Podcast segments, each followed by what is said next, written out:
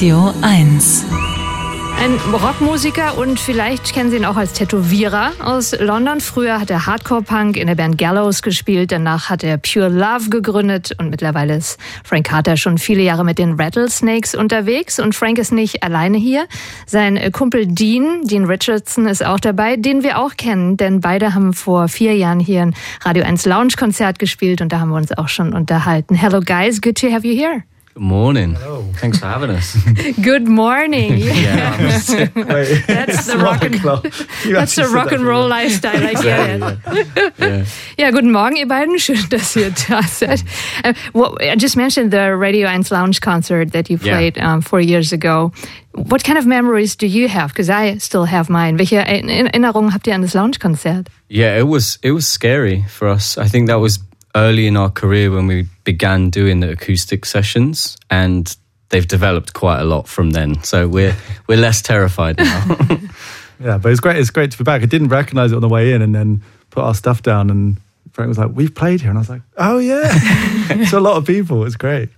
Ja, die beiden sagen, das war für uns damals ganz schön aufregend, dieses Lounge-Konzert von Radio 1 zu spielen, weil das eben akustisch war. Das ist eigentlich eine Band, die wirklich Power hat und die laut äh, rockt. Und dann kam sie eben hier, Dean hat Gitarre gespielt, Frank stand einfach nur da und hat seine Stimme wirken lassen. Also jetzt mittlerweile sind sie viel eingespielter, was sowas angeht, akustische Konzerte, aber damals war das eben noch so äh, am Anfang. I remember a lot of goosebumps in that people were really into the music because, you know, they felt something completely different. I mean, I've seen you live a couple of times. It's really, he- it's- I mean, heavy, like powerful, heavy. And then you go to this lounge concert and it's so pure.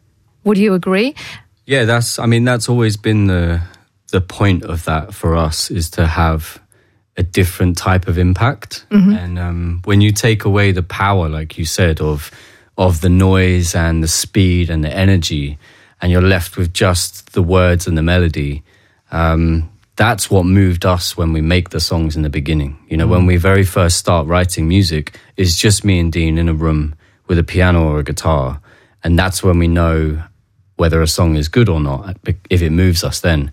It's been really nice to like let people into that process for for, for us full circle. And it's nice to see the surprise. It's always it's always shocking for people. They're like what is did not expect this so Ja, Frank erklärt, dass eigentlich so ein akustisches Konzert ist, als ob man mit ihnen ganz am Anfang in den Proberaum geht. Also da, wo die Songs entstehen, wo ein Klavier ist, eine Akustikgitarre, also einem im Prinzip so eine rohe Ausgabe von einem Song. Und klar, da sind dann die, die Wörter viel entscheidender vielleicht auch, da hört man mehr drauf und, und die Melodien als in so einem wirklich sehr energetischen Konzert, wie sie eben normalerweise spielen. Um, yesterday evening, I had my rock show on Radio 1 and I played your um, current single. And I wasn't thinking about this before, but when I played it, I had a next, the new IDLES single coming up. And um, I was thinking of two things that both of you, the IDLES and Frank Carter and the Rattlesnakes, seem to be really angry men to me, you know, like, hey, and we have something to say, now you listen. And both of you might have changed a little, you know, that also love is part of what the music is about. And, and, uh, probably a different approach. Ich sag gerade, ich habe gestern in Laut und Kantig die Idols gespielt und davor Frank Carter, die sich auch schon mal für einen Song getroffen haben. You both played a song together, I think last year or two years ago. Yeah. Und, und ich finde so ein bisschen, dass die, die Richtung bei der Band sich geändert hat. Dass es alles sehr wütende, äh, kraftvolle äh, Musiker waren und, und eben die was zu sagen hatten und meinten, hey, jetzt hier. Und dass sie mittlerweile so ein bisschen mehr Richtung Liebe gehen. What do you think? Is that kind of okay what I said? yeah it's i mean as you grow and you experience life uh, we all change all the time. We're it's a life is a constant process you know? And i know for for IDLES and for me we come from a similar school of thought which was we grew up as punks you know? We played fast aggressive music but we love all genres of music. And um, for me recently past past three or four years i've definitely been doing the most internal work that i've ever done in my life. And i'm older now. I'm, I'm almost 40 you know? So it's the the it takes its toll you know? Living your life at 100 miles an hour it mm-hmm. wears you out. At some mm-hmm. point you're going to hit some walls. Um, but love has always been a key component always you know? Love and hate. And i mm-hmm. guess later in my life i feel like maybe love is a bit more powerful than hate. There's plenty of hate in the world i don't really want to contribute anymore to that so Good, good. Ja, ähm, Frank sagt, da hast du schon recht. Also ähm, die Liebe allerdings sagt er, die ist das, was präsent ist und die auf jeden Fall auch über den Hass dominieren sollte. Aber dass eben schon eine Entwicklung stattgefunden hat, sowohl bei den Idols als eben auch bei Frank Carter and the Rattlesnakes, nämlich, äh, dass sie einfach aus derselben Richtung kommen, dass sie aggressive Musik gespielt haben, aus dem Punk äh, eben kommen und dass sich aber dann natürlich im Laufe so einer Karriere auch ein bisschen was äh, wandelt. Also ähm, dass man sich im Leben einfach verändert, das Leben an sich äh, sich verändert und dass man vielleicht nicht immer nur mit Vollgas unterwegs ist, weil man eben irgendwann dann auch mal gegen eine Wand knallt. Let's play one of the new songs, uh, Brambles. Dean, you're smiling. what does it mean to you? Uh, this this this song was never uh, nearly didn't make the record. Really? So, yeah, it's kind of mm -hmm. something we had for a while, and then um, we had a little bit of extra time, and I called Frank, and he was like, "It's Brambles. It has to be Brambles." So it's so it's just special to then be in a radio station and hearing it get played. Good. Also eigentlich sollte Brambles gar nicht aufs Album und dann war noch ein bisschen extra Zeit und jetzt ist er da und wir haben ihn auf die Radio 1 Playlist gepackt. Hören Sie doch mal, danach sprechen wir weiter.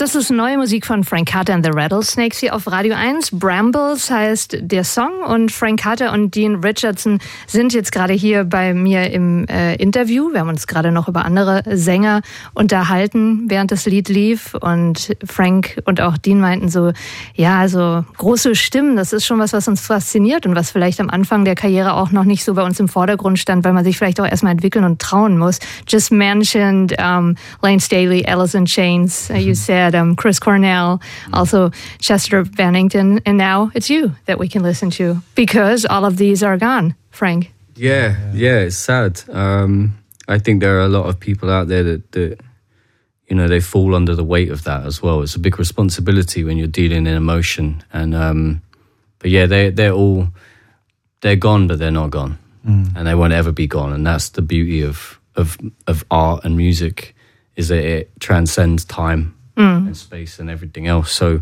it's um, I think we're all blessed to have lived through that while they were while they were still here, you know. Mhm. Also diese drei Sänger äh, sind zwar tot, aber eben nicht vergessen, sagt Frank. Und die Stimmen, die werden auch immer da bleiben. Aber es ist natürlich auch schön, wenn andere große Stimmen hinterherkommen. Ich würde mal die von Frank Carter dazu zählen. Let's talk about brambles, because the first uh, time I was looking at this word, I thought, what is it? Brambles. it's it's kind of a blackberry, is that? Yeah, it's the thorns. The thorns, the thorns okay. It, yeah. Also eine Brombeere, äh, die eben äh, Stacheln hat. Actually, one of my favorite fruits. Um, but yeah, it's kind of difficult to get it sometimes. You know, if there's a lot of them and you try to get them and then you get hurt. So, I mean, it's pretty obvious this is probably the the metaphor or the picture of how love is like. Am I wrong or no, am I you're, right? You're exactly right. that couldn't be any more right. Love is obviously the sweetest fruit you know. But it's um, as you said, it, sometimes it can be in a place where it, you can get it, but you're gonna you're gonna end up being a bit hurt along the way. So, and also it's, it's always worth it. I think it's worth those scratches and those scars. You know, you've got to get through it. So. Also der Vergleich mit der Brombeere äh, ist natürlich völlig richtig, sagt er. Es ist eben so, es sind die äh, Dornen, die einen äh, da die Narben zuschustern oder eben zumindest irgendwelche Kratzer. Aber Frank sagt halt auch, die Liebe ist das Schönste und deswegen wird man immer wieder zugreifen und sich da äh, reinbringen. You're gonna release a record on January 26th. Am 26. Januar kommt ein neues Album von Frank Carter and the Rattlesnakes raus. And although I don't want to talk about titles all the time, I think it has an interesting title because um, it mentions the rainbow. Also mm. in dem Titel, in dem Albumtitel kommt der Regenbogen vor, but it's a It's a dark rainbow. It's a dark rainbow. Ein dunkler Regenbogen. Also wieder der totale Widerspruch. So I was thinking a rainbow is there if there is sun and there is rain. Mm. Otherwise, there is no rainbow. What is a dark rainbow? What does that mean? I think it means um, different things to everybody, you know. And to me, it, it's all about um, the authenticity that is within me that I've hidden a long time, you know, that, that I maybe couldn't come close to because of what people expected me to be and mm-hmm. how they expected to see me. So it's about the the softness and the love and all the things that we've spoken about that are so integral to life that you just um, you really have to grasp them. It takes a lot of confidence. It takes a lot of confidence to do that. So it's about living authentically. That, that's what the record's about for me. Also im Prinzip sagt Frank ist das Herz äh, des Albums, dass er authentischer ist, dass er sich mehr getraut. Leute haben immer eine gewisse Erwartungshaltung bei anderen Menschen, natürlich auch gerade bei Musikern. Uh, Dean, I mean, you've known Frank for quite a while. Mm. What do you think about this change or probably the, well, being more self-confident? I think I don't see it as a change really. Like I think or development. Sorry. Yeah, it's, yeah. Well, it's more about. I think this record for both of us is is how close can we get to showing the world the kind of center of you, the the most sort of vulnerable part. And I think we've always been trying to do that, specifically Frank lyrically. So I I feel kind of yeah, just kind of um kind of warm to see how close I think he's getting lyrically. But I also know that comes with uh there's another side of me that feels protective because I know that that it's a hard thing to do. Um, and I think hard thing to carry into the world, and then other people make up their own meanings and kind of dive into it and stuff. So yeah, but I, I feel really excited for people to hear the lyrics on the record. Also Dean sagt, eine Entwicklung ist es für ihn gar nicht mal, aber es ist eben schön, dass man einfach verletzlicher sein kann, auch als Band. Also dass es Frank vielleicht vorher schon in den Texten gewesen ist, aber dass man es in der Musik noch nicht so hören konnte. I've seen you now twice and it feels like you're really, really close friends, right? Yeah. Yeah. Die beiden wirken so vertraut und so eng befreundet miteinander. It's good to see guys like you in one band. So we're looking forward for to the concert. You're going to play at a, I think, new venue for you, right? Yeah, I think so. Metropol? Yeah, yeah. we- Ja. 22. Februar kommen Frank Carter and the Rattlesnakes ins Metropol nach Berlin. I thank you for coming over to Radio 1. Thank you for Thanks for having, having us. us. We will play more of the of the album when it's out and uh, have a good time. Have a Merry Christmas Yeah, you too. Yeah. and a you. good start in the new year. Thanks for coming. Thank you.